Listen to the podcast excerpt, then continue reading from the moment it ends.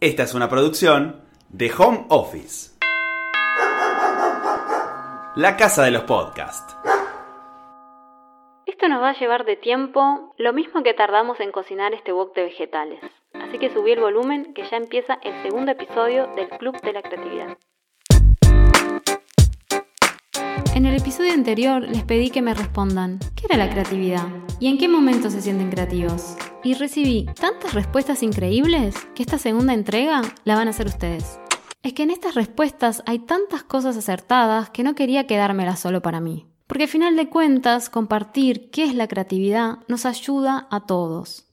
Empecemos con el relato de María Virginia. No sé si hay un momento en particular en el que me sienta creativa. A veces llega sin aviso pero sé que soy mucho más creativa cuando estoy relajada que cuando bajo presión. Siento que bajo presión las ideas que se me ocurren son malísimas e intentar desarrollarlas o llevarlas a la práctica resulta desastroso.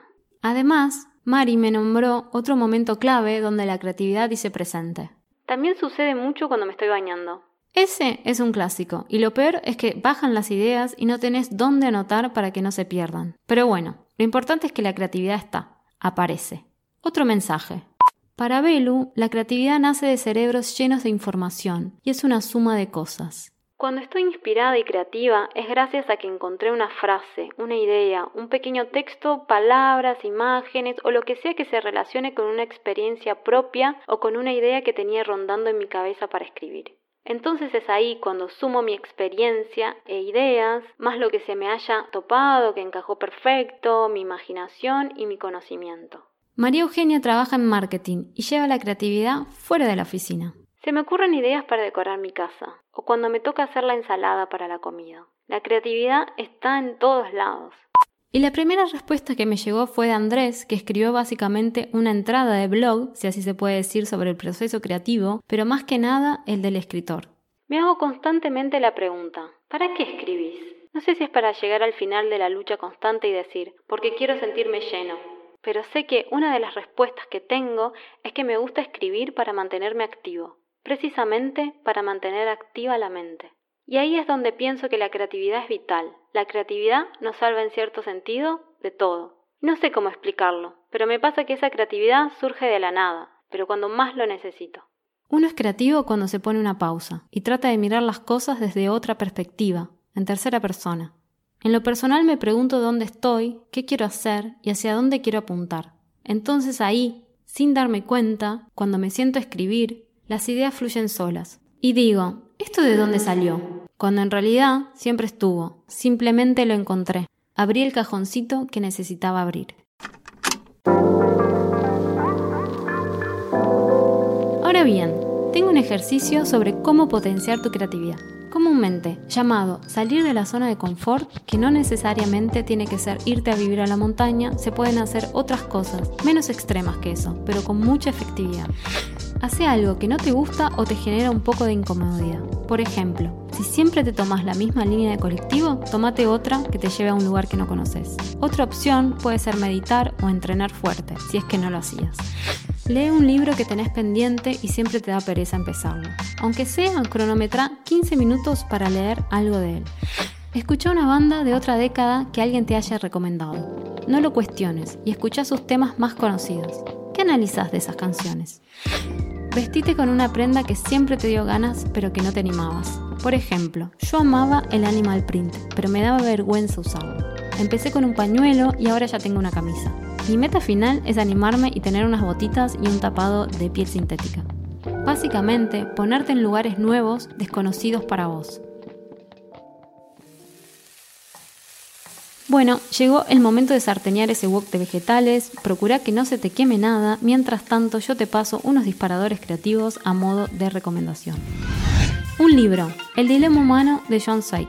Este autor argentino nos invita a reflexionar cómo es el mundo de hoy, con la tecnología, con un abordaje más humanístico, sin caer en distopías ni en utopías solucionistas, repasa esos comportamientos que tenemos activados en modo automático y no nos cuestionamos. Te dejo el link en la descripción del episodio para que puedas hacerte del libro. Ah, y lo mejor, participé en la dirección de arte de la tapa e ilustraciones internas junto con la ilustradora Azul Portillo, compañera de escuela de dirección de arte. Una serie. Extras. Es vieja, bastante vieja, más precisamente del 2005. Es del gran Ricky Gervais. La sinopsis dice que Andy Millman es un británico que persigue la fama y la fortuna en la industria del cine, pero desafortunadamente, debido a la buena suerte de actores reales, él no puede conseguir papeles importantes, por lo cual se resigna a trabajar como extra. La puedes encontrar por internet o dependiendo del lugar del mundo en el que estés escuchando este podcast, aparece en el catálogo de Netflix. Una película, Cruella del 2021 con Emma Stone. Si todavía no la viste, no sé qué estás esperando. Su vestuario es un 10, la dirección de arte también. Verla a Emma Stone en Londres y con acento british es un 100. Su guion, mmm, bueno, no es su fuerte, pero tampoco decepciona. Al final es una película de Disney. Disponible en Disney Plus o por el mundo de internet que está todo. Lo mejor, vas a ver tiendas icónicas como Liberty de Londres en los años 70 y Camden Town. Una charla TED. Estate confortable con lo inconfortable de Luby Ahaji Jones. Ay Dios. Ahaji. Luby Ahaji Jones. Luby Ahaji Jones. Ya no sé cómo decirlo.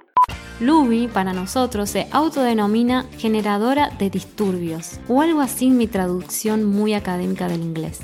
En esta charla TED nos cuenta cómo superó sus miedos y después de nueve años escribiendo se dio cuenta que era escritora. Te dejo el link en la descripción del episodio. Lo mejor, tiene ese empujón para salir y decir, viví tu vida y haz tus sueños reales porque nadie los va a hacer por vos. Otro cachetazo de realidad. Un podcast, mientras no escribo. Para los que estamos pasando una crisis de escribir y queremos tener una terapia creativa de escritura, a Nico Villalba y Nico Berni nos dan un empujón mostrando sus mejores secretos y también sus más temidos miedos para sentarse a escribir. Está disponible en Spotify. Y lo mejor, escuchar las supuestas anécdotas de Esteban Rey. Ellos le dicen así a Stephen King.